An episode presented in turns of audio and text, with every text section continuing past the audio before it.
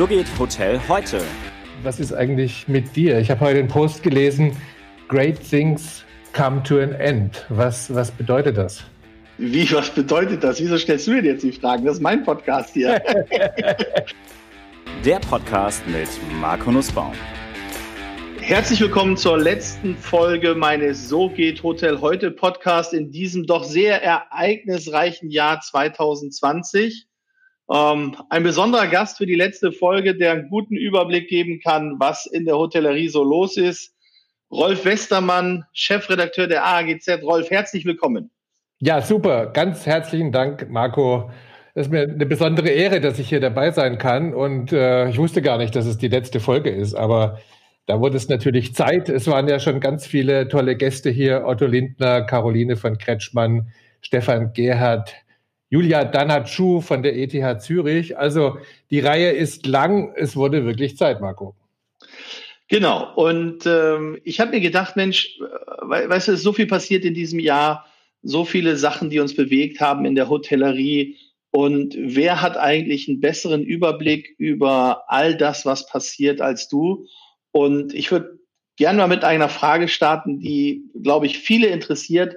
Was glaubst du, wie wird sich unsere Branche entwickeln jetzt, wo der Impfstoff draußen ist? Knüpfen wir an das an, was, was wir mal hatten und das relativ schnell? Was glaubst du?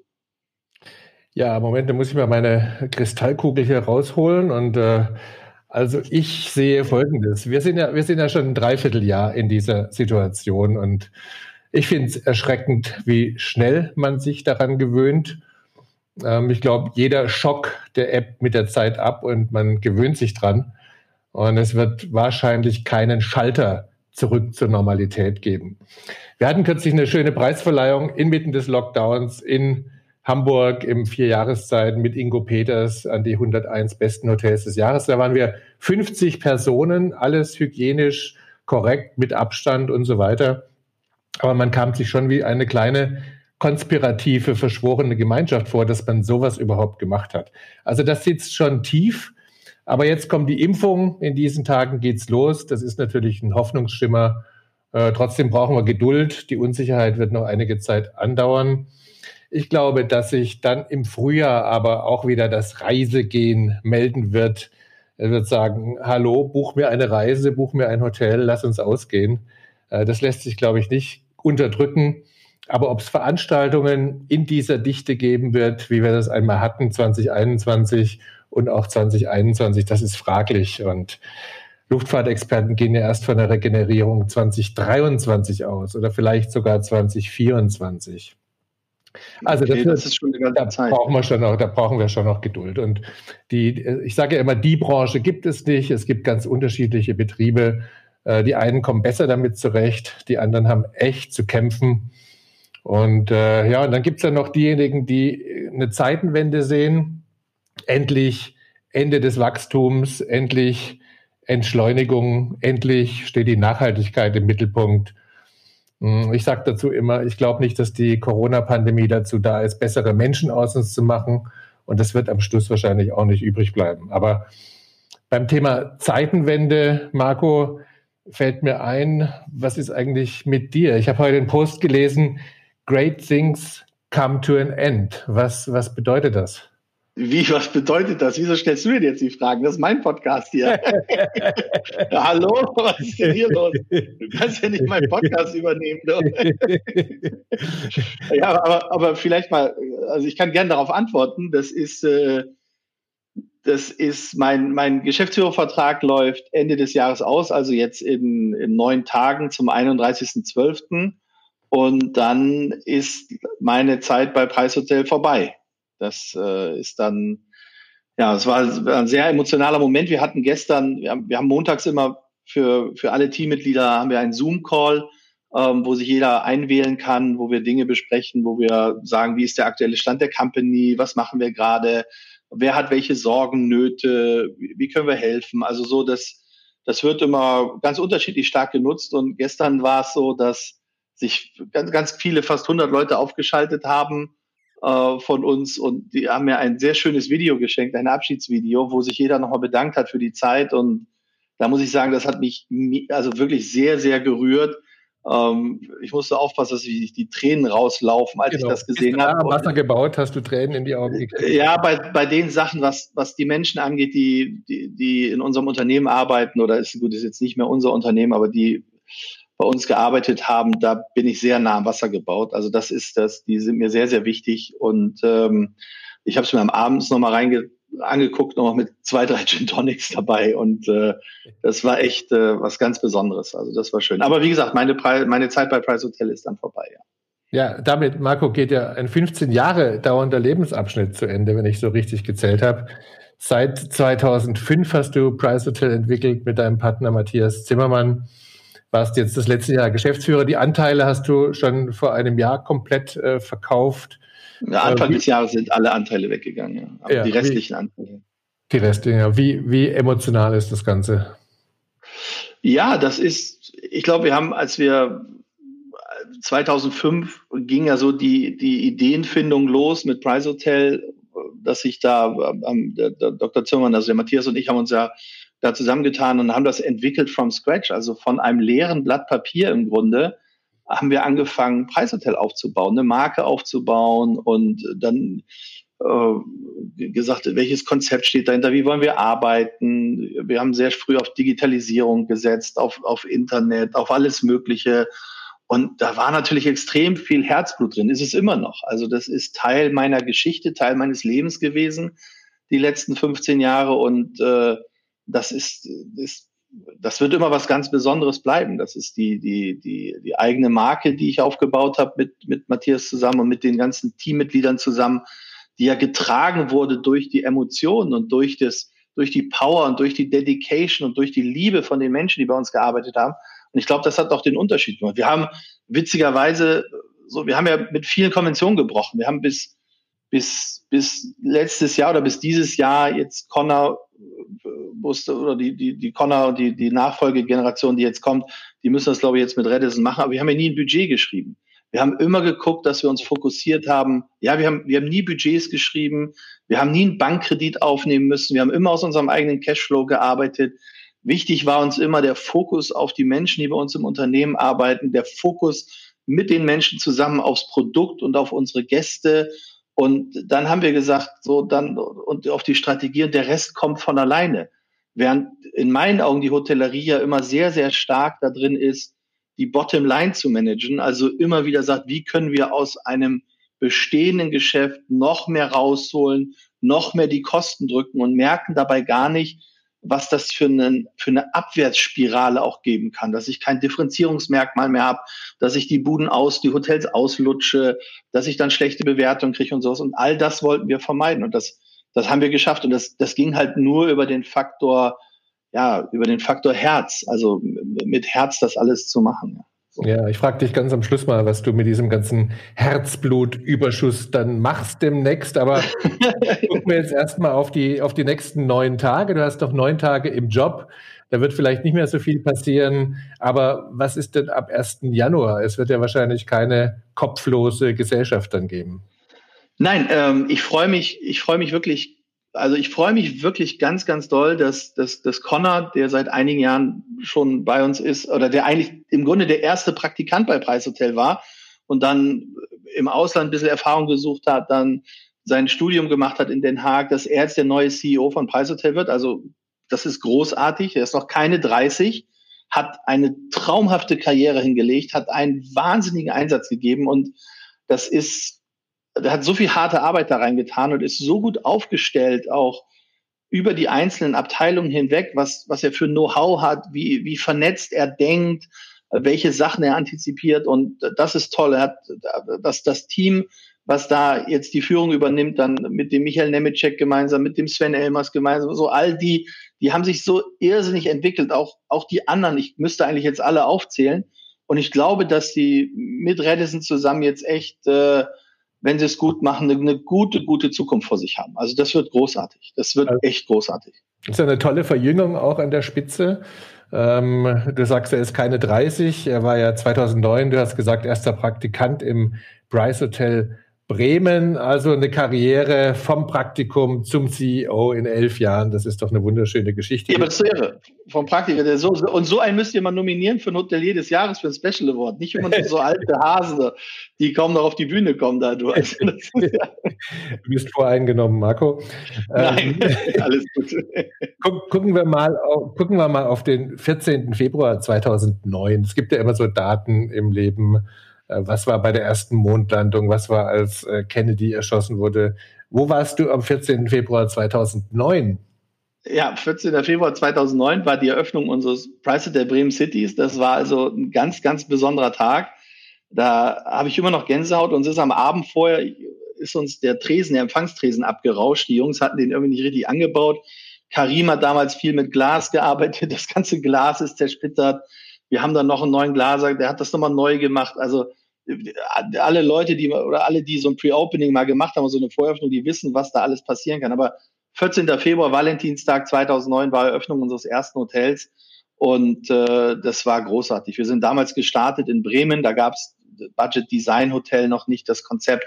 Ähm, die, die etablierten Hoteliers haben gesagt, das ist irgend so ein Rucksackhotel, die nehmen wir gar nicht ernst und äh, ja, und wir sind, wir sind aus dem Stand heraus als neue Marke mit, mit 100 Prozent Belegung gestartet. Und das war was ganz Besonderes. Also das war großartig. Das war super. Ja, klingt super. Ähm, ich muss ja gestehen, äh, als ich das erste Mal Price Hotel gehört habe, ich habe es immer falsch geschrieben. Äh, entweder mit C oder mit H drin, Price Hotel oder Price Hotel oder irgendwas. Wie, wie kamt ihr denn auf diesen Namen und, und wie schnell hat er sich durchgesetzt? Also der, der Matthias und ich haben uns zusammengesetzt. Wir waren beim Italiener, bei unserem Lieblingsitaliener in Bremen. Das ist ja alles aus Bremen heraus entstanden, beim Fußball, beim Italiener. Und wir haben dann irgendwann gegessen und hatten den einen oder anderen Rotwein schon im, im, im Kopf, Intus, und haben dann gesagt, wie, wie nennen wir das denn alles? Und worum geht's denn? Was machen wir denn? Ja, es geht eigentlich, irgendwann kamen wir dann drauf, es geht eigentlich um den Preis und es geht ums Hotel. Und dann haben wir so Servierten genommen und gesagt, Salvino, gib uns mal einen Stift eben. So, und dann haben wir Preis Hotel aufgeschrieben und das sah so richtig doof aus. Und dann haben wir Preis mit C geschrieben und Hotel und dann gab es aber eine Zusatz, die war die Nähe zu Priceline zu stark. Und dann haben wir gesagt, warum schreiben wir denn nicht Price mit Z und lassen das H weg und schreiben Hotel, dann denken die alles ein Telefon, also ein Telekommunikationsunternehmen, aber Diese wir Frage fanden dann, auch immer gestellt, Marco. ja, genau. So, dann haben wir gesagt, wir machen es mit Z und machen das H weg und Price Hotel, weil wir dann geguckt haben, was sind, gibt's die Domains noch und, und all solche Sachen. Wir haben also unheimlich viele Domains gesichert und dann haben wir gedacht, okay, aber Price Hotel mit Z und nicht mit C ist doch gut, weil es geht nicht um den Preis, sondern es geht um den Mehrwert. Das hat bis heute keiner kapiert. Also ich fand das super als Claim, aber das hat, wie gesagt, bis heute keiner so richtig gecheckt. Aber die Marke hat sich irgendwie so ein klein bisschen durchgesetzt, etabliert. Wir haben die ein, wir mussten noch eine Domain mussten wir in Dubai kaufen irgendwie und wir haben relativ früh ähm, haben wir dort ähm, ja haben wir dort den, den, den Grundstein für unsere Distribution im Internet gelegt und das ging halt mit Price Hotel ganz gut an. Ich bin froh, dass die Domain mit I noch frei war, dass er kein Y äh, nehmen musste. Und so äh, Marco, ein entscheidender Faktor von Price Hotel war ja auch oder ist ja auch Karim Rashid, der Designer. Ähm, wie kam es denn zu der Zusammenarbeit mit Karim Rashid? Ich habe mal ein bisschen nachgelesen, der hat ja 2001 äh, seine Monographie veröffentlicht I want to change the world, schrieb er da oder so hieß das. Ja. Ein Manifest. Ähm, hast du das gelesen und, und hat dich das inspiriert oder wie kam das? Also auch hier, die, die, ja, der war die Ehre, ich kannte den gar nicht vorher so. Also das war jetzt gar nicht so mein Thema. Wir haben, wir haben eine gute Freundin beauftragt gehabt, damals, die uns ein bisschen helfen sollte, im Lobbybereich was zu machen. So wie alle ja immer gucken, was machst du im Lobbybereich. So, und die die, war auf irgendeinem Event in Köln mit ihrem Bruder und der Bruder kannte Karim irgendwoher und dann haben die sich anschließend beim Event getroffen, wie das so ist. So ein bisschen Smalltalk, hi, hi, and this is my sister, oh, hi, and what are you doing? Und danach I'm designing a budget hotel for, I'm helping two guys for the budget hotel. Oh, budget hotel. Und dann hat er gesagt, I always wanted to do budget hotels. Give me the phone number, let them call. Und dann haben die irgendwann nachts angerufen bei mir und dann hieß es so, ja, hier ist der Star-Designer Karim Rashid und so. Und ich dachte, irgendeiner meiner Kumpels will mich wieder veräppeln. Also, ja, ja, du kannst mich mal und habe wieder aufgelegt. Und dann hat die, also die Freundin angerufen und gesagt, nein, das ist Karim Rashid. Ich sag, Karim Rashid, ich weiß nicht, wer das ist. So, doch, Star-Designer und so. Und dann habe ich mit dem, habe ich den schnell gegoogelt parallel. Dann habe ich gesagt, uh, uh, uh, das ist ja doch was Besonderes, ja, aufpassen jetzt. Und dann hatte ich mit ihm gesprochen und er wollte sich unbedingt treffen. So, die, dann habe ich gesagt, wann, wann, wie lange bist du noch da? Ja, ich fliege um zwölf raus. Ja, oder um eins raus, okay.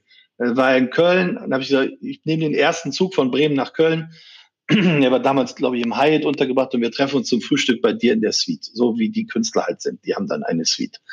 Und ähm, ja, dann haben wir haben wir uns unterhalten und dann hat er gesagt, er wollte immer mal ein Budget-Hotel machen. Er wollte immer zeigen, dass man Design auch machen kann, was nicht nur kostspielig ist, sondern auch für den kleinen Geldbeutel und ja, Motel One hat ja damals schon den Claim viel Design für wenig Geld, aber das ist eigentlich das, was Karim gemacht hat. Der hat Design für wenig Geld reingebracht und dann bin ich zurückgefahren. Also erstmal habe ich gesagt, Karim, wir können dich nicht bezahlen. Ja, es, wir finden irgendeinen Deal und dann haben wir wirklich einen Deal gefunden. Das war ganz gut. Ich bin aber musste aber noch zurück zu meinem Partner, der in Bremen ja da sehr hanseatisch ist und der gesagt hat, der hat ja nur die Farben und den Typen gesehen, gesagt, Marco, das können wir nicht machen, das ist doch viel zu quietschig und zu bunt, da wird kein Bremer übernachten. Der hat gesagt, Matthias, wird auch nie sowieso kein Bremer übernachten, weil wenn übernachten Leute, die nach Bremen kommen und nicht die in Bremen wohnen. Da hast du auch recht. So. Und dann haben wir, haben wir das, dann sind wir nochmal nach New York geflogen. Nee, dann haben wir uns in Österreich erstmal noch mit ihm getroffen. Und du aus dieser ganzen Zeit hat sich dann wirklich eine, eine tolle Freundschaft entwickelt. Und für uns war das so, dass wir gesagt haben, es ist ein Signature Brand Hotel aus der Feder eines Designers, äh, das, was nicht irgendwie einen Stuhl in der Ecke hat von einem Designer und dann sagt, ich bin Designhotel oder sowas, sondern nein, das ist ein Designer, der hat die Oberhand. Und ich muss dir sagen, die, die Zusammenarbeit war immer spannend und toll, aber auch sehr anstrengend. Also es, ja, das glaube ich. der ja, kommt ja aber auch aus der Ecke Industrie. Boah. Und äh, was reizt dich an Industriedesign? Und er hat ja 1996 seinen internationalen Durchbruch gefeiert mit dem millionenfach verkauften Plastikpapierkorb Gabo Can mit zwei Grifflöchern rechts und links, dass man sich nicht schmutzig macht beim, beim Auskippen in allen Farben. Ähm, wolltest du sowas in deinen Hotels wirklich haben? Ja, das, also das wurde so ein bisschen aufdiktiert. Also, wie gesagt, wir, wir haben also mit ihm Diskussionen gehabt, weil wir natürlich, mein, mein, mein Partner, ein asiatischer Kaufmann, sehr, sehr, sehr zahlengetrieben auch, ja, sagte so, das ist der Rahmen, den wir haben fürs Hotel. Und dann wollte Karim immer mehr machen und ummachen und umdekorieren und, also nicht dekorieren, also umgestalten. Und äh, dann, dann, dann gab es Telefonkonferenzen, wo der uns angeschrien hat. Ja, der hat gesagt, you people have no idea about design. You always talk about keeping the budget and the cost in order. If you don't follow my strategy, you will lose hundreds and thousands of dollars und hat wieder aufgelegt. So, und dann war das wieder der Punkt, wo der richtig gepisst war. Und dann, du kennst ja Investor Relations, wo du dich um die Investoren kümmern musst. Und für uns gab es dann auch noch Designer Relations. Ich bin dann wieder ins Flugzeug nach New York. Ja, wir, wir, haben, wir haben so eine Kultur bei uns, wo wir gesagt haben, keine Konflikte werden per E-Mail ausgetragen, werden per WhatsApp ausgetragen oder am Telefon, sondern Konflikte werden persönlich ausgetragen. Das haben wir, habe ich, als ich, als wir Preisler gegründet haben, haben Matthias und ich von Anfang an das so gemacht. Und immer wenn wir auch ein Thema hatten, haben wir das immer persönlich gelöst. Wir haben uns getroffen. So war es auch wichtig für unsere Leute, die bei uns arbeiten, für die Menschen. Und so haben wir es halt auch dann mit Karim vorgelebt. So, also bin ich dann wieder in Flieger, habe mich mit dem hingesetzt und dann ging das wieder alles. Aber das war schon, wir haben Akten, Ordner, Berge von E-Mails von dem. Also es ist äh, Skalierung funktioniert mit dem, glaube ich, nicht so schnell, wenn man das braucht. Wahnsinn. Ja, und dann gibt es ja noch die Farbe Rosa. Ähm, die war ja am Anfang ja. vertreten und da hast du schon ein bisschen gesagt, ein bisschen umstritten auch bei euch. Äh, geht das da äh, vor allem ums Auffallen bei der Farbe? Du, das, das, das war einmal das Auffallen. Ich will noch eins sagen, du hast ja das mit dem Papierkorb noch gesagt. Ja, das war ganz spannend. Wir sollten dann, ja, ich wollte mich ja unbedingt klassifizieren und dann haben die uns la lang gemacht da vom, von der damaligen Klassifizierungsorganisation. Die wollten uns 2009 also dann nur mit einem Stern klassifizieren. Unter anderem auch, weil dieser Papierkorb da war, weil der nicht feuerfest war und was weiß ich nicht alles. Also es war schon, war schon abenteuerlich, die, die, die, die alte Welt mit der neuen Welt irgendwie zusammenzuführen. Und äh, was, was, was war pink, was war auffallend? Ja. Wenn du noch zu pink kommst, ich habe auch noch was Schönes zum, zum Mülleimer. Ich habe mal ein Interview gelesen mit Karim Rashid zu seinem Mülleimer. Und da schildert er diesen Gabo als verführerisch, rund, oben breiter als unten. Er hat einen schönen, breiten, einladenden Mund, um Abfall anmutig aufzunehmen. Und da wird die Entsorgung fast zu einem erotischen Akt. Die Griffausschnitte, die über dem unteren Rand des Behälters positioniert sind, stellen sicher, dass eine Person, die diesen Korb anhebt, selbst wenn er voll ist, niemals mit seinem Inhalt in Kontakt kommt. Also das ist ja ein richtiges Wunderwerk. Ja, das ist ein Wunderwerk der Papierkörper. Aber du weißt, wenn er so ein bisschen erotisch ist, dann, er hat ja in Berlin auch den Fun Factory Store, den, den, den Store eingerichtet und sowas. Ich glaube in München auch. Das macht er gut. Also, und, und, naja, was, was wollten wir erreichen mit ihm? am Ende des Tages finde ich halt, dass wir wahnsinnig viele MeToo-Produkte bei uns in der Branche haben. Also es kommt jemand, macht was Schönes, dann kopieren es viele, machen es nach. Und wenn du heute guckst, wenn du zum Beispiel so die Lobbys jetzt mal Bilder von den Lobbys machst, machst die Logos weg und packst die in so einer PowerPoint oder Keynote-Präsentation so vier nebeneinander, zwei oder dann untereinander, so acht, dass du so acht Lobbys zeigen kannst, sagst du, welche Marke ist was? Dann findest du fast gar keine Differenzierung mehr. Dann sagen dies, das, das, so. Und wir haben gesagt, wenn du von uns zumindest ein Bild dazwischen machst bei irgendwelchen Präsentationen, wirst du immer sagen, okay, das ist Price Hotel, ja. Und wir haben witzigerweise viele Leute gehabt, auch am Anfang, auch sehr ältere Leute, die gesagt haben, hey, so ich würde mich wirklich nie so einrichten, ja. Aber es ist einfach schön. Wir haben gute Laune, wenn wir hier sind. Und das ist das, worum es uns eigentlich ging, gute Laune zu verbreiten. Also gute Laune bei unseren Teammitgliedern und gute Laune bei den Gästen, die zu uns kommen. Also das war so, das war, war eine unserer, unserer Main Purposes, ja. Gute Laune in rosa. Ja, genau, Pretty in Pink sagt man ja immer so schön, ja. Aber das war ein bisschen viel rosa manchmal, da hat er dann auch überzogen und äh, wir haben ihm dann nur gesagt, Karim, you have to tone down. People wanted more relaxed and more chilled and more so und dann more cozy. Du wieder nach New York fliegen.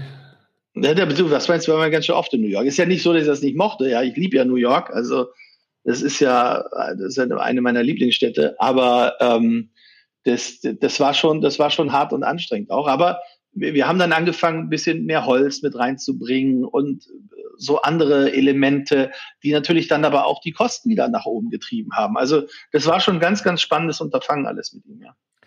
2009 die erste Eröffnung in Bremen, danach kam Hamburg und dann Hannover, glaube ich, wenn ich das richtig. Äh, genau, ja, Hamburg, Hamburg im Juni 2014 und dann Hannover im Herbst 2015, ja. Und dann kam der März 2016. Genau, dann gab es März 2016. Der ja, aber schon Veranstaltung in Berlin. Das yes. internationale Investmentforum IHIF im Interconti in Berlin. Und äh, was, was ist da passiert? Ja, was da passiert, wir haben, wir haben, also was wir festgestellt haben, war, wir haben ja lange gebraucht, von 2009 bis 2014 das zweite Hotel aufzumachen und weil wir sehr viel Respekt davor hatten, weil wir erstmal einen Track Record brauchten und weil, weil wir halt gucken müssen, wie kommen wir voran. Und dann haben wir im Vorfeld schon ein wirklich wahnsinnig tolles Family Office gehabt, die Familie Mai, die äh, bei uns eingestiegen ist in 2013 und mit denen wir 2014 dann zusammen auch schon unser Hamburger Hotel eröffnet hatten. Aber die, das, die haben ein super Netzwerk, die bringen unheimlich viel Kapital mit, sind, waren wirklich auch, das war eine tolle Ergänzung in unserem Gesellschafterkreis. Aber auch da haben wir gemerkt, dass Hotelentwicklung eigentlich immer noch die Königsdisziplin der Immobilienentwicklung ist. Und wir sind da nicht so richtig vorangekommen. Also war es dann die Aufgabe zu sagen, wie, wie kommen wir denn irgendwie voran? Und ich habe dann damals noch über den Olivier Hanisch, den ich über den Hotelverband, damals war ich noch im Beirat, gekannt habe, und den habe ich mal angesprochen, habe verschiedene andere Leute angesprochen, habe gesagt, hey, wenn bei euch mal was runterfällt, irgendein Projekt oder ihr habt keine Economy Hotels und vielleicht könnt ihr uns das ja abgeben, wir zahlen noch eine Provision da drauf und was weiß ich nicht. Also wir wollten also irgendwie ein Netzwerk nutzen, um an Standorte ranzukommen. Und aus den Gesprächen, gerade mit Olivier, hat sich entwickelt, dann auch mit dem Wolfgang Neumann anschließend, dass sie gesagt haben, hey, weißt du was, das ist eigentlich ein spannendes Produkt. Das ist total out of the box, ganz anders als wir denken. Die können mal alles anders machen. Die brauchen so, die haben auch alles anders gemacht und die haben keine verkrusteten Strukturen und äh, warum wollen wir uns denn daran nicht beteiligen? Und dann haben wir wirklich fast ein Jahr lang Vertragsverhandlungen geführt. Das ging rauf und runter. Also das war auch eine spannende Zeit, die, die, die, die, die Verhandlungen zu führen nebenbei, die, das Opening zu organisieren für Hannover und äh, ja, und dann im März war es soweit, dass äh, Redison damals 49 Prozent von Price Hotel übernommen hat. Ja, also sind mit 49 Prozent eingestiegen und dann mit der Option halt jetzt dann in ein paar Jahren äh, alles zu übernehmen oder es auch zurückzugeben und und das war für uns eigentlich irre. Und in dem Moment, wo sie eingestiegen sind, war das auf einmal wie, als wenn so ein Korken aus so einer Flasche gegangen ist. Es hieß, ja, super, jetzt sind die bankable und das ist toll und jetzt passt das alles. Also wir waren die gleichen Typen, dieselben Typen, dieselbe Strategie, dieselben Pachtverträge. Also, aber jetzt war Redis mit 49 Prozent daran beteiligt und dann ging es in der Entwicklung los. Und dann sind wir echt in die Decke gegangen. Mit einem neuen Partner, große Nummer und ähm, die Anteile wurden ja damals verkauft. Diese Option, ähm, das äh, alles ganz zu übernehmen, hast du das später bereut, dass das äh, verankert war? Naja, also ich, ich bin eigentlich etwas, also ich bin eigentlich ein Mensch, der sagt, okay, ich kann die Vergangenheit nicht ändern und das muss man auch mal als Gesamtkonzept sehen. Also ohne Redison wären wir auch nicht an dem Punkt gewesen, wo wir so viele Hotels gemacht hätten. Da wären wir einfach nicht hingekommen. So und und wir haben uns damals für den Vertrag entschieden. Wir haben gesagt, wir waren da sehr selbstbewusst und haben gesagt, hey, lass uns doch mal drei Jahre zusammenarbeiten. Und wenn euch das nicht passt irgendwie, dann könnt ihr uns auch die Anteile zurückgeben. Dann kaufen wir die zurück. Ist kein Problem, ja. Oder ihr könnt auch drin bleiben. Also es war, das, das war alle, wir waren relaxed, weil wir haben immer nur, weißt du, das, uns war wichtig, das Produkt voranzukriegen, uns weiterzuentwickeln. So darauf haben wir immer geguckt. So das war unser Hauptaugenmerk. Und äh, und als dann die, die Option kam, dann kamen natürlich auch viele Änderungen bei Redison. Also Redison war ja ursprünglich noch damals die, die, die Carlson Hospitality, die da dran hing.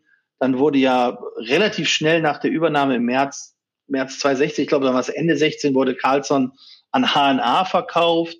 Dann war Olivier Hanisch weg, Wolfgang Neumann war weg, irgendwie alle waren weg.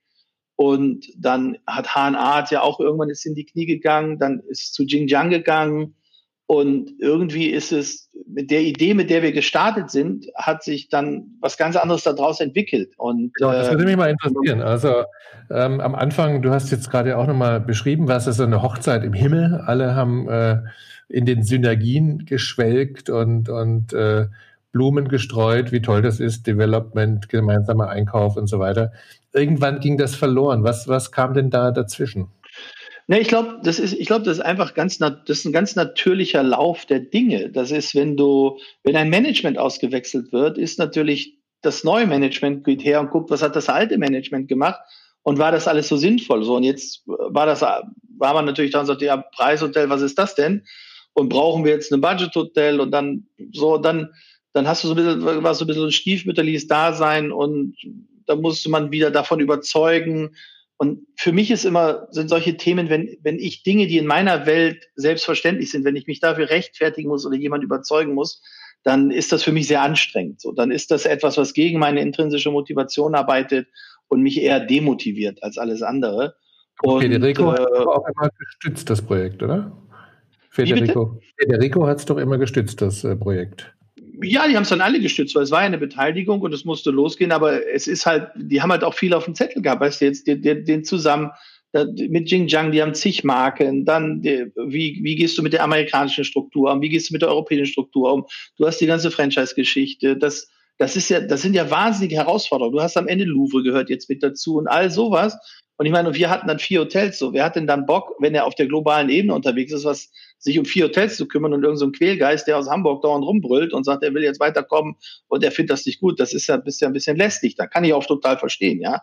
Und natürlich gab es dann eine Situation, wo wir gesagt haben, hey, eigentlich, wo, wir haben jetzt so viele Hotels, jetzt kommen wir auch alleine weiter. Die brauchen wir nicht mehr, die sollen uns doch die Anteile zurückgeben. Ja, das hätten wir auch gut gefunden. So, das, Ja, so, aber ich, die Trennung des Lizenzvertrages, äh, was hat es denn damit auf sich gehabt? Was war, da war gar, das war, das war, das war Spielerei, das war gar nichts. Das war ein bisschen, das war so ein bisschen, äh, ein bisschen hin und her, um zu sagen, hier, wir brauchen das nicht und wir brauchen die Marke nicht mehr und wir können uns auch alleine vertreiben. Und das war so ein bisschen, also im Grunde haben wir halt probiert, ein bisschen an der einen oder anderen Stelle, die auch zu ärgern, dass die vielleicht gesagt hätten, hör mal, ihr Idioten, jetzt ich gebe euch eure Anteile zurück und sowas, ja.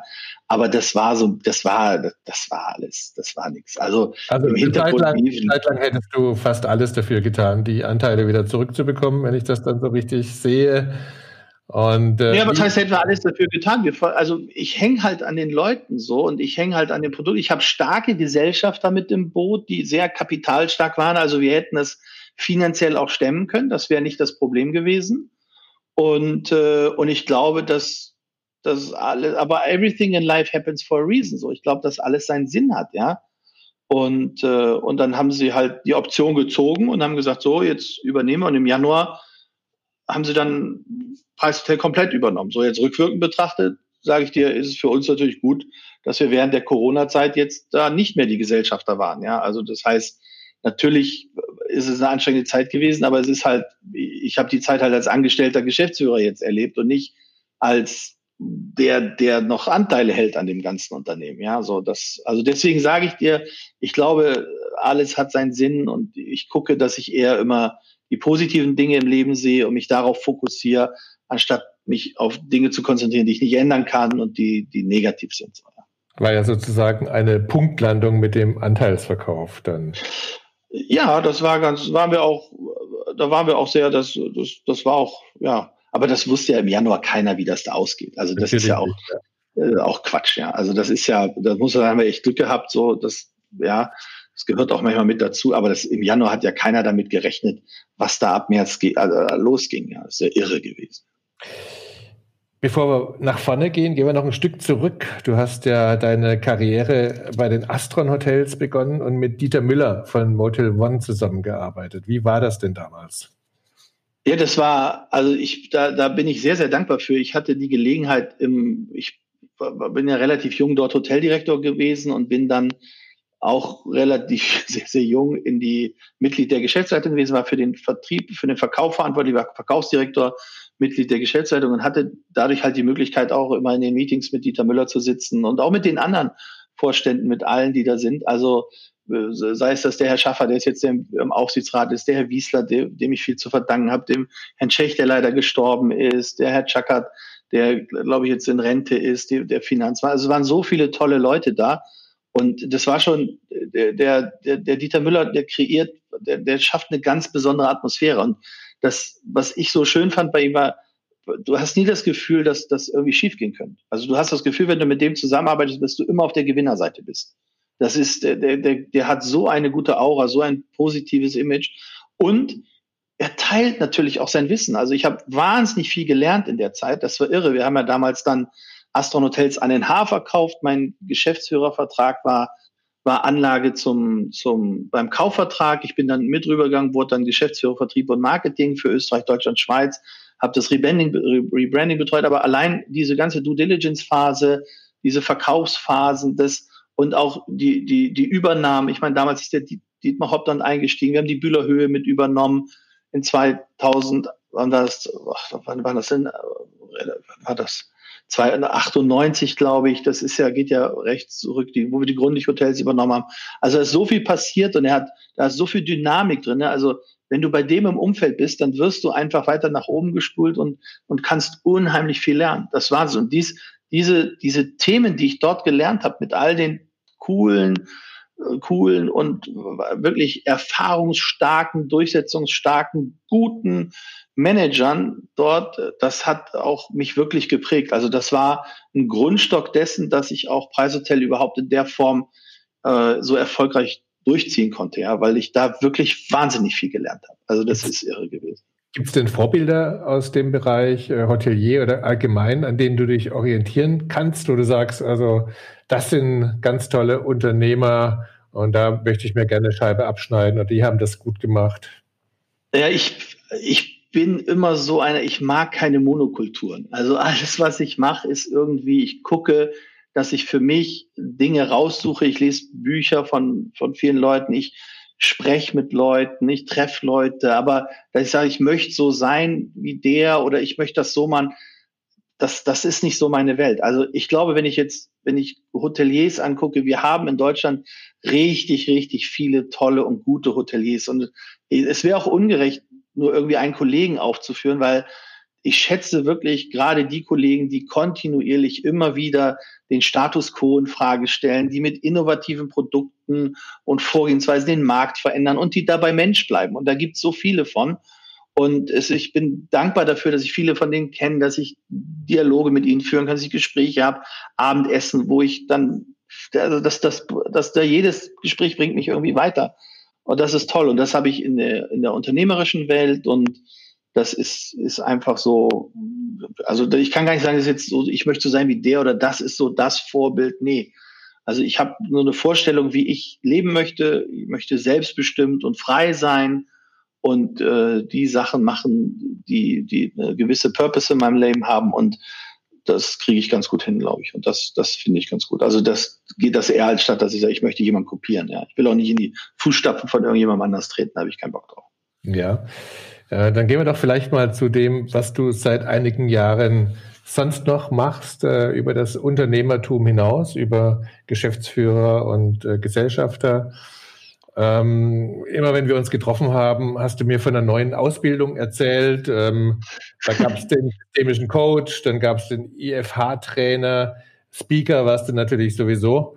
Und äh, jetzt vor ein paar Tagen hast du mir sogar erzählt, du machst eine Heilpraktiker-Ausbildung. Ja, also ich, äh, wenn man in manchen Interviews oder in manchen äh, Speakings, da sage ich immer so, mentale Agilität äh, ist, wird zur Kernkompetenz für Führungskräfte. So und ich wollte halt immer mehr wissen, wollte mich persönlich weiterentwickeln, habe geguckt, wie mache ich das? Und in der Übergangsphase ähm, wo Preishotel gegründet wurde, wo ich gucken musste, wie verdiene ich irgendwie meine Brötchen, war ich sehr dankbar, dass damals der Thomas Kraft von der IFH, dem Institut für Hotelmanagement, mich aufgenommen hat und mir mich ausgebildet hat zum Trainer und ich dann Trainings machen konnte für die IFH. Das war auch ein Bereich, der mir sehr viel geholfen hat, nochmal in der, in der Personalführung auch später oder in der Unternehmensführung. Und, und so, und ich habe halt geguckt, wie kann ich mich persönlich immer weiterentwickeln. Ich fand die systemischen Coach und Berater fand ich gut. Ähm, ich habe jetzt mit so, so, so eine Coaching-Ausbildung nach Schulz von Thun gemacht. Also da ging es sehr stark um Kommunikationspsychologie und ich mache momentan eine Ausbildung zum Heilpraktiker für Psychotherapie, weil ich einfach glaube, dass in Zukunft Personalführung auch immer ein bisschen therapeutischen Auftrag mit sich bringt in der heutigen Zeit. Aber es ging mir immer darum zu sagen, hey, ich möchte eigentlich eine gute Atmosphäre kreieren und ich möchte jeden Menschen so sehen, wie er ist. Ich möchte einen individuellen Bezug zu ihm haben und ich möchte aufbauen, dass wir etwas was Schönes aufbauen. Und so, und da, da das heißt, es geht, nicht, das geht nicht weg vom Unternehmen, sondern das ist ergänzend, um also ein Unternehmen mit solchen Führungsinstrumenten am besten voranzubringen, oder wie kann man das? Ja, verstehen? total. Also das, das war, wir haben relativ früh, als das in der Hotellerie noch gar nicht bekannt war, haben wir mit Reisprofilen gearbeitet. Es gibt ja diese diese Reisprofile heute haben das einige, das, wo man 16 Lebensmotive analysiert nach Steven Reis und sagt, hey, was sind eigentlich so die inneren Treiber einer, einer Person, einer Persönlichkeit? Du kennst das, wenn, wenn Leute sprechen und sagen, wir haben ein Kommunikationsproblem. Ja, das ist immer so, wird so schlecht kommuniziert und die Nachricht ist beim Empfänger anders angekommen als vom Absender gemeint. So, das ist alles sehr trivial. Ähm, ich finde, es hat halt sehr viel damit zu tun, wie deine Persönlichkeitsstruktur ist. Ähm, und das Verständnis füreinander aufzubringen, haben wir relativ früh gestartet. Wir haben zum Beispiel diese, diese Reisprofile mal für alle Teammitglieder gemacht und haben die dann auch nebeneinander gelegt und haben das Verständnis des einen für den anderen mitgebracht und haben gesagt, guck mal, der ist aufgrund seiner Persönlichkeitsstruktur so getickt, wenn der das sagt, dann meint er das nicht so, dann kommt das bei dir nur anders an, weil du eine ganz andere Persönlichkeitsstruktur hast und also das, das haben wir, wir haben ganz behutsam probiert, das aufzubauen und da, da sind so Sachen mit dabei. Ich habe immer gesagt, hey, ich möchte niemanden motivieren, ja. Das ist nicht meine Aufgabe. Meine Aufgabe ist es nicht, Teammitglieder zu motivieren. Meine Aufgabe ist es, motivierten Teammitgliedern ein Arbeitsumfeld zu schaffen, was sie nicht demotiviert. So. Und wir haben einen tollen Mitarbeiter, Mitarbeiter, der ein tolles Teammitglied, der ist immer noch da. Der hat sich irrsinnig entwickelt und der musste früher immer, der hat immer Spätdienst gemacht am Empfang, weil er es gerne machen wollte und musste immer die Raucherzimmer abkassieren. So. Jetzt bin ich jemand, der immer gerne in den Wettbewerb geht, der keinen Konflikt scheut, der keine Auseinandersetzung scheut. So. Und äh, habe gesagt, so, du musst jetzt hier die Raucherzimmer abkassieren, waren wieder vier Raucher da. So. Und der, äh, der war schon immer ganz fertig. Der hat schon Schweiß auf der Stirn gehabt, wenn er dann zum Dienst kam und sagte, okay, Markus auch da und ich muss Raucherzimmer abkassieren. Und das haben wir dann anhand seines Preisprofils mal analysiert und haben gesagt, hey, guck mal, du, da, es gibt so ein Lebensmotiv, das heißt Rachekampf. Also wie bist du im Wettbewerb, ja? Und da, das hat er ganz wenig ausgeprägt gehabt. So, und dann war das natürlich klar, dass wenn der in so eine Situation muss, ich einen motivierten Menschen habe, dem ich ein Arbeitsumfeld gebe, was ihn demotiviert, weil es gegen seinen inneren Treiber ist. Und dann haben wir einen anderen gehabt, der war aber Rachekampf sehr hoch, dem fand das gar nicht. Und dann haben wir gesagt, schau mal, das ist die Situation, ich weiß, das ist gar nicht dein Ding und das ist so, lass das doch den anderen einfach machen. Du musst nie wieder Zimmer abrechnen, die geraucht haben, also Raucherzimmer abrechnen. Du, und das war super. Und, und so haben wir dann angefangen, die Teams zu entwickeln, die einzelnen Persönlichkeiten zu entwickeln, die Teams so zusammenzustellen, dass Aufgaben lebensmotivartig gerecht gemacht werden. Und, äh, und das hat mir gezeigt, wie sinnvoll und wie wichtig es ist, als Führungskraft mich kontinuierlich weiterzubilden, kontinuierlich über den Tellerrand hinaus zu gucken, auch zu gucken, was machen andere Industrien, was machen andere Bereiche, wie wird dort gearbeitet, um dann für mich ein eigenes ja, System ist jetzt zu viel aber um dann diverse Dinge davon abzuleiten und dann in die Unternehmensführung meines eigenen Unternehmens mit einzubringen. Das ist so der Hintergrund der ganzen Sache. Ja, und was treibt dich dabei an? Also warum äh, kümmerst du dich gerade um diese Dinge? Was ist dein innerer Treiber?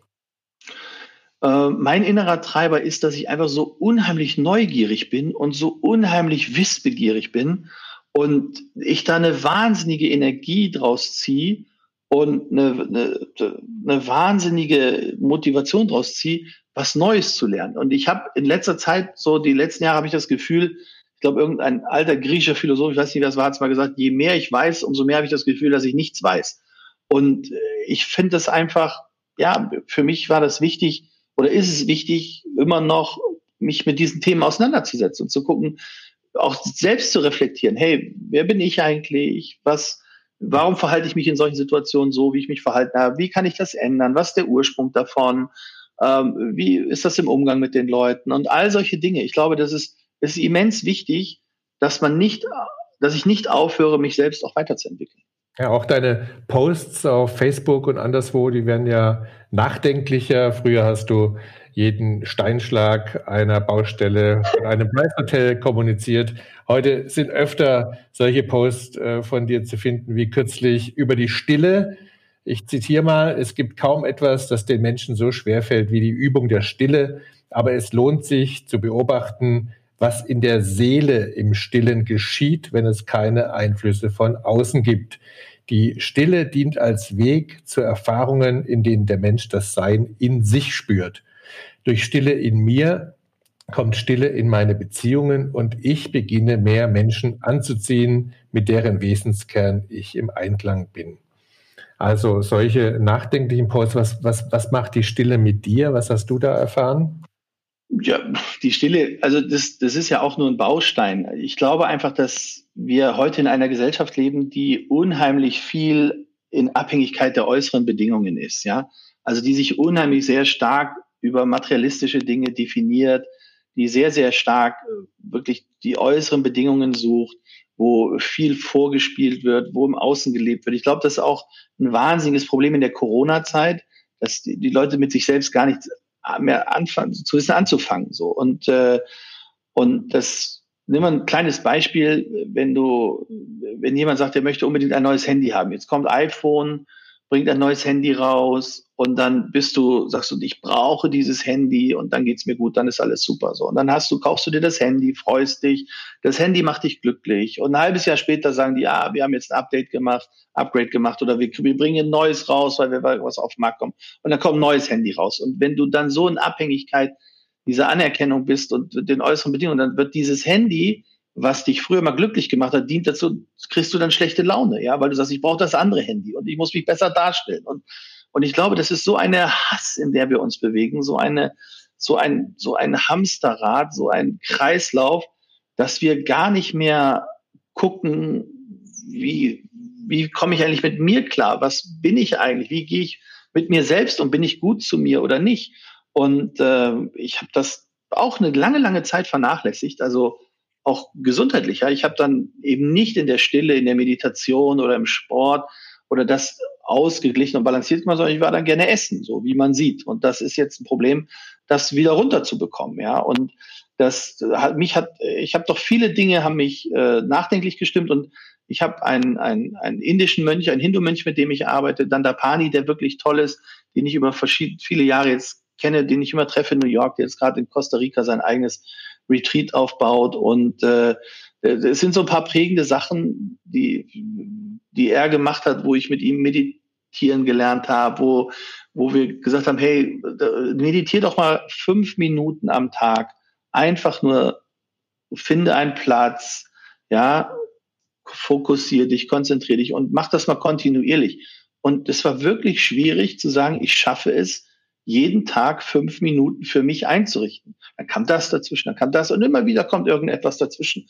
Und ich glaube, wir sind so hybrid in unserem Verhalten und so wie so eine, so eine Kugel in so einem Flipper, so ping, ping, ping, ping, ping, ping, ping, ping, ping und werden dahin geschossen. Und dafür ist unser Gehirn, unser Geist gar nicht richtig ausgerichtet. Wir haben ja so viele Eindrücke, die reinkommen. Also wenn ich überlege, ich habe, jetzt ist so ein bisschen wie vom Krieg erzählen, aber in meiner Ausbildung habe ich noch am Telex-Reservierung entgegengenommen, ja. Und heute hast du, was weiß ich, wie schnell das alles geht. Du hast elektronische Reservierung, dies, das.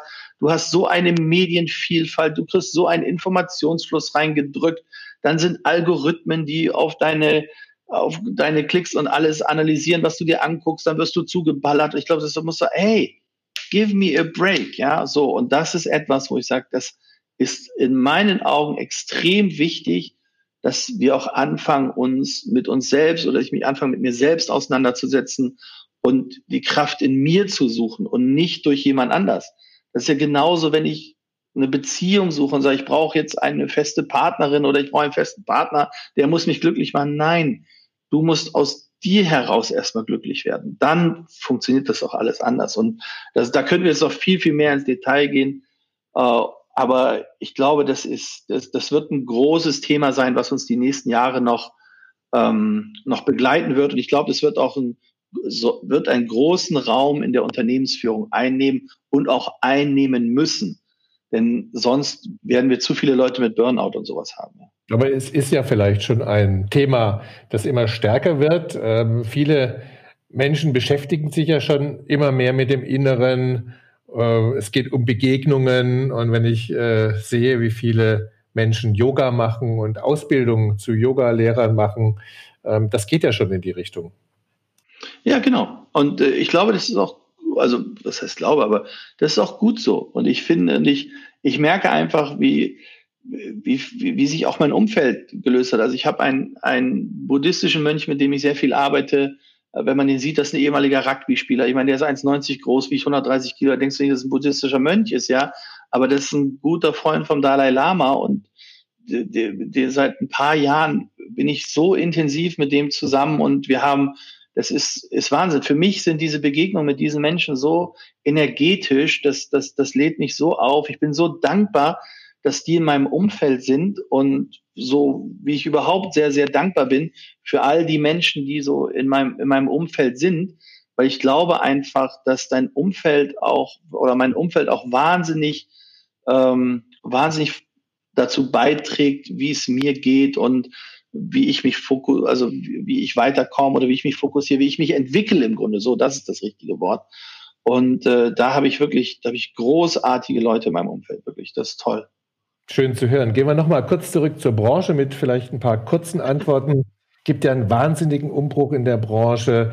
Ähm, du bist jetzt nur noch wenige Tage bei Price Hotel, aber wie kann denn der Weg der Stadthotels aussehen, eines Price Hotels? Das bisherige, bisherige Klientel kommt ja nicht so schnell zurück. Äh, muss man da umdenken? Muss man Ferienhotels draus machen oder was schwebt dir davor?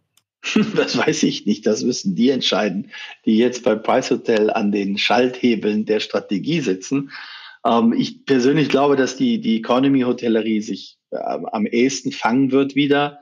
Ähm, ich glaube aber auch, dass die Zeiten der profillosen, äh, hybriden Hotels vorbei sind. Also ich glaube, dass es mehr in die Spezialisierung gehen muss und das Gästeverhalten gerade bei, zum Beispiel bei Airbnb zeigt uns ja, dass ich als Gast eine exceptional experience haben will.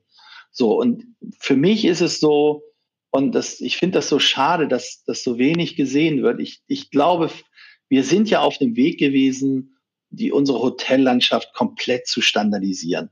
Marken, die mit Prozessbeschreibungen durchgehen, wo alles standardisiert wird, wo du eigentlich nur noch eine Service-Marionette bist, wenn du da als Mensch bist und also wirklich fürchterlich so. Jetzt ist in Deutschland die Struktur aber eh noch sehr fragmentiert. Ich glaube aber sehr, sehr stark zum Beispiel an die Renaissance der Privathotellerie. Ja, ich, ich würde mir wünschen, dass wir in unserer Branche viel mehr junge Leute jetzt haben, die diese Chance nutzen und sagen, hey, vielleicht gibt es jetzt die Möglichkeit, mich selbstständig zu machen. Ich glaube daran, dass der Tourismus wiederkommen wird und ich kann mich mit einem kleinen Hotel oder mit einem größeren Hotel oder mit einem Produkt selbstständig machen.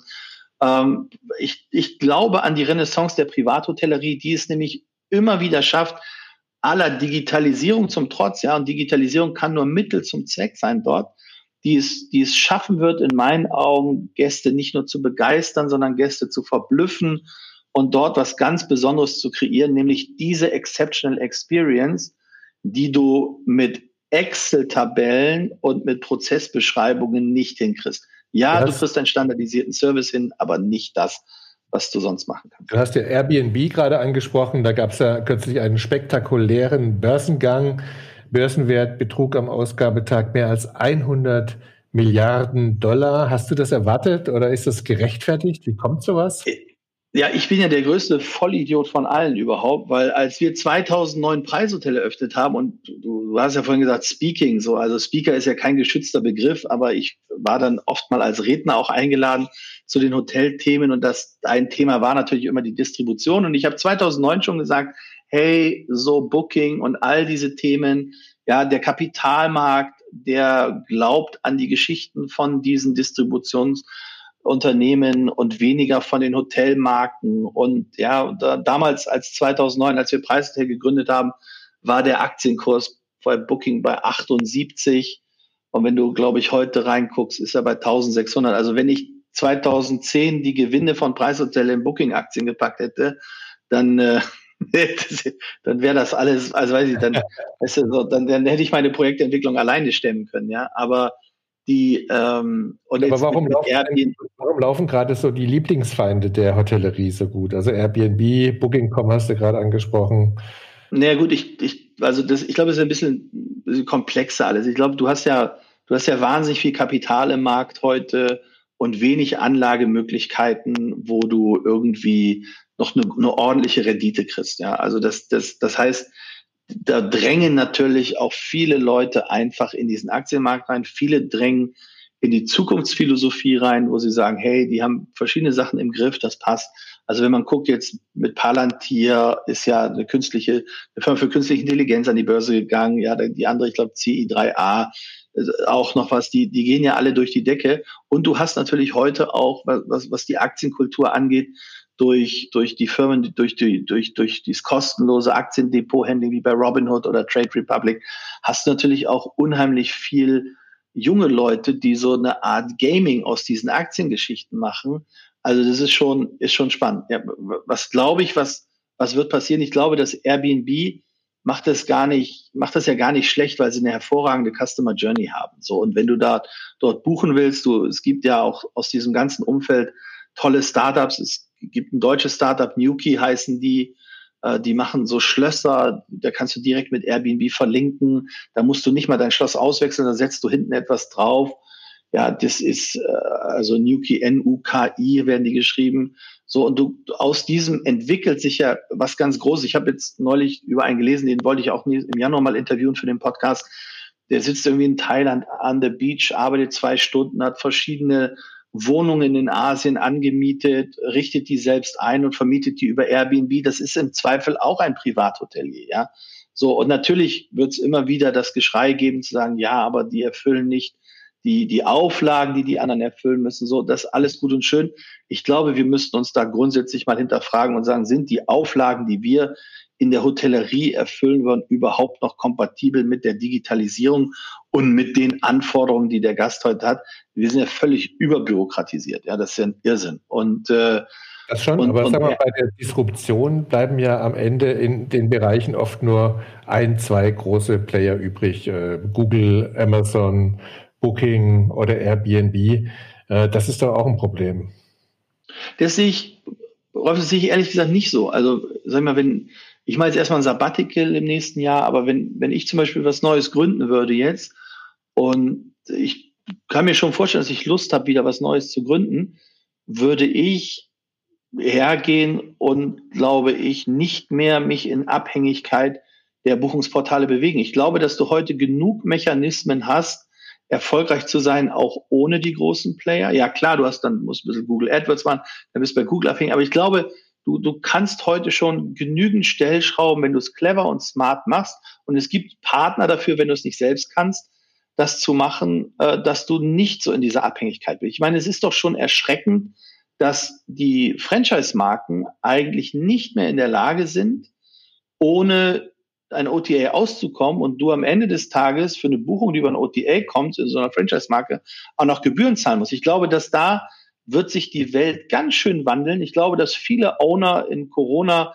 ganz genau hingeguckt haben und gesagt haben, ey, wie viele Fees zahle ich eigentlich an diese ganzen Marken und was bekomme ich eigentlich zurück und bin ich in der Lage für vielleicht weniger als die Fees, die ich bezahle, meine Distribution und mein Unternehmen doch so hinzukriegen dass ich es alleine mache. Und darum glaube ich, dass es durch Corona bedingt, ja, es wird sicherlich eine Konsolidierung am Markt geben, ganz normal, weil das wird auch forciert, aber es gibt auch eine, wird auch eine Dekonsolidierung, eine Dezentralisierung geben, wo private Anbieter einfach wahnsinnig erfolgreich sind. Wenn ich heute, sag ich mal, ein, zwei gute Hotels in guten Lagen in Hamburg übernehmen würde, da würde ich keine Marke mehr draufschrauben. Die würde ich selbst betreiben und das war's, ja. Und, äh, und ich glaube, so geht's. Du wirst immer wieder Local Player haben, die extrem stark sind. Und das sind auch gute Chancen. Also wenn ich mir gucke, Romantikhotels zum Beispiel, ja, die ja, die, dass ja alles Privathoteliers sind. Ich glaube einfach, dass die eine wahnsinnig gute Zukunft vor sich haben. Ja. Du hast ja schon ganz charmant jetzt deine eigene Zukunft durchblitzen lassen. Ich äh, wollte dich ja am Schluss nochmal äh, fragen, was du jetzt mit dem ganzen Herzblut machst, äh, wo du das sammelst und, und